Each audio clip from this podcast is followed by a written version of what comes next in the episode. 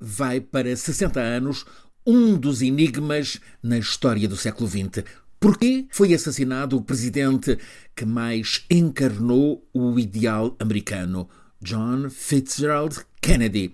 Em apenas 21 meses de mandato, JFK irrompeu figura de culto na América como na Europa, seguramente um produto notável de marketing político que fez evidenciar o que apareceu como personagem sobredotada, inteligente, energia transbordante, encanto magnético, sedutor, carismático.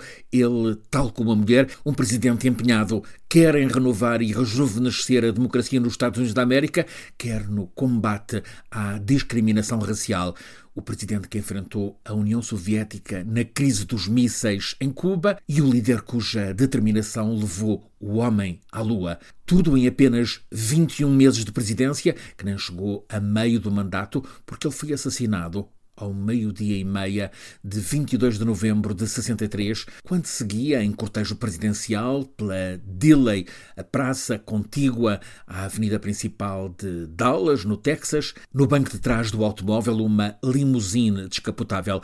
A investigação oficial daquele tempo declarou Lee Harvey Oswald, o assassino, que disparou a partir da janela de um prédio alto o depósito de livros da Universidade do Texas, naquela praça, mas nunca foi apurada, ou pelo menos divulgada, a motivação de Oswald. E a acrescentar mistério ao assassinato do presidente está o facto de o declarado como assassino, Oswald, ter sido morto a tiro dois dias depois, quando entrava no Palácio da Justiça de Dallas, por entre forte escolta policial. O também ousado matador foi um enigmático Jack Ruby, dono de um bar de striptease em Dallas.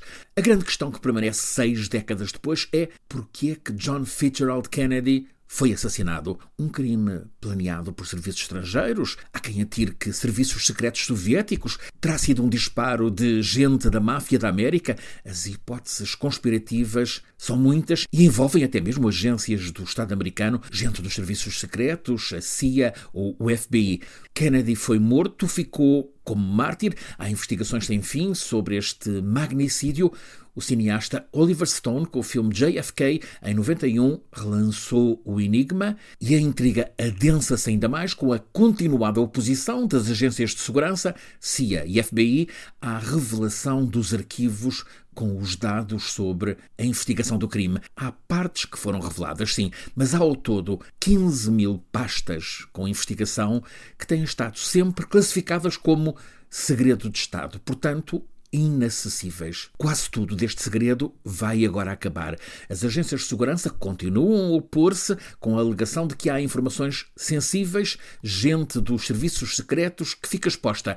Mas o presidente Biden já anunciou que nesta semana, julga-se que entre hoje e depois da manhã, todos esses documentos deixam de estar secretos. Todos, exceto umas 500 páginas dessas 15 mil pastas. Vão continuar em segredo de Estado. Vamos, portanto, poder saber alguma coisa, mas não tudo e, sobretudo, provavelmente, vamos ficar sem saber aquilo que mais interessa.